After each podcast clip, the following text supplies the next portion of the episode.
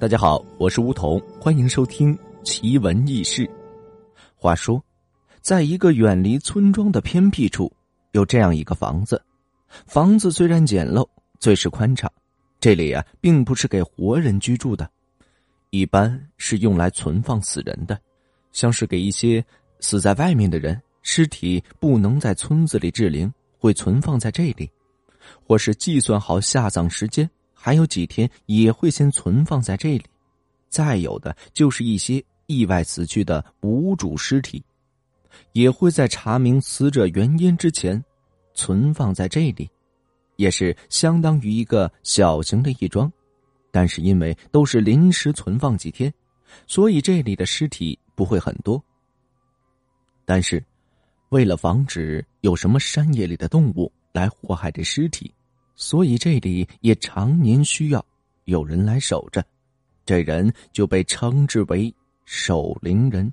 但这件事情愿意做的，都会觉得很晦气。张老头现年六十多岁，是一个孤老头子，平日少与人来往。自从义庄开始招守灵人之后，这张老头就自愿去了。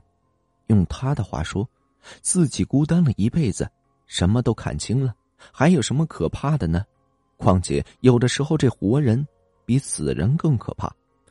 于是老张头就拿着自己不多的行李进了义庄。这老张头虽然少言少语的，但是却是个心善之人。在义庄的日子里，偶尔也会有一些意外死去，或者找不到人认领的尸体，往往死状都很惨。张老头也不忌讳。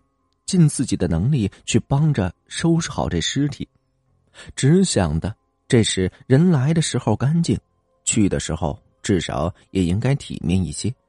张老头只有一个爱好，那就是特别爱听戏。虽然岁数不小了，但凡听到这十里八村哪儿请了个戏班子唱戏，他都会去听。但后来因为住的义庄远离人群，消息也就不那么灵通了。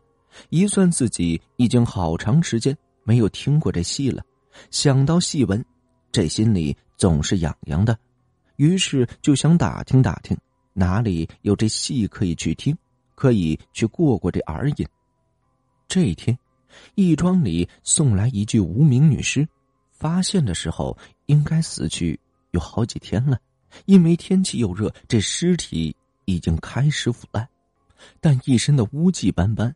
送来尸体的人说：“暂时先放在这儿，衙门里已经贴出了公示，如果过几天还没有人前来认领的话，就放到这乱坟岗上埋了。”张老头让人把这尸体安置在了一张闲置的灵床上。送尸体的人里有一个年纪比较长的，临走的时候对老张说：“老张，今天是七月半，鬼门打开。”你在这指阴的地方得多加小心，不行啊，晚上早点睡。嗨，这有啥的？这几年我都习惯了。我一个孤苦伶仃的老头子，有啥事老张一如既往的不在意。送走了送尸体的人，老张看了看灵床之上的女尸，不禁有些感叹：年纪轻轻的，不知为何就丧了命，没人认领的话，怕是也会是个孤魂野鬼了。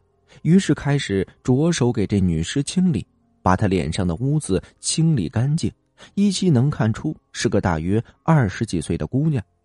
老张边把这白布盖在那尸体身上，在口中念念叨叨着：“干干净净来，体体面面的走吧，来生投个好胎，好好的过日子。”转眼已是入夜时分了，虽然是十五，天上的月亮正亮。只是处处透着阴冷，老张就想能够早些的睡觉，在迷迷糊糊间，忽然听到阵阵的锣鼓声，这声音他太熟悉了，肯定是哪个戏班子开场唱戏了。于是老张收拾收拾就起床了，这么久没听到戏，可是给他憋坏了。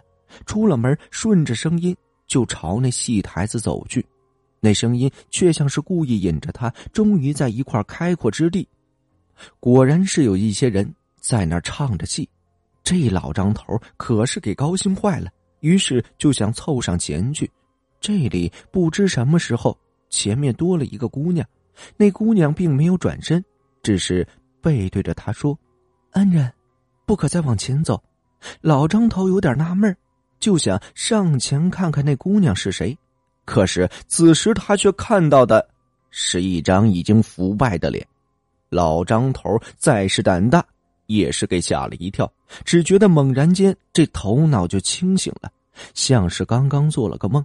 借着月光，这才发现，自己明明是听到了戏台子开锣声寻来的，此时，怎么却跑到了这乱坟岗上来了？不仅如此，这乱坟岗是在一个半山腰，脚下便是陡坡，而自己正站在那陡坡的边缘。老张头向下看去，黑漆漆的不见底，再往前走一步，怕是连这尸骨都找不到了。老张心有余悸，但回来的路上也算明白了，是那个姑娘救了自己。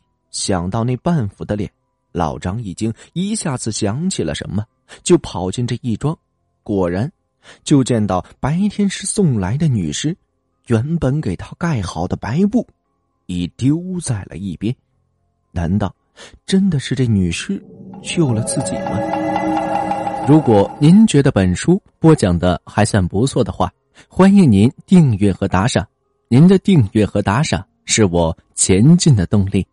想要了解更多关于奇闻异事的故事，欢迎您添加我的个人微信“梧桐说一二三”，梧桐说的全拼外加一二三。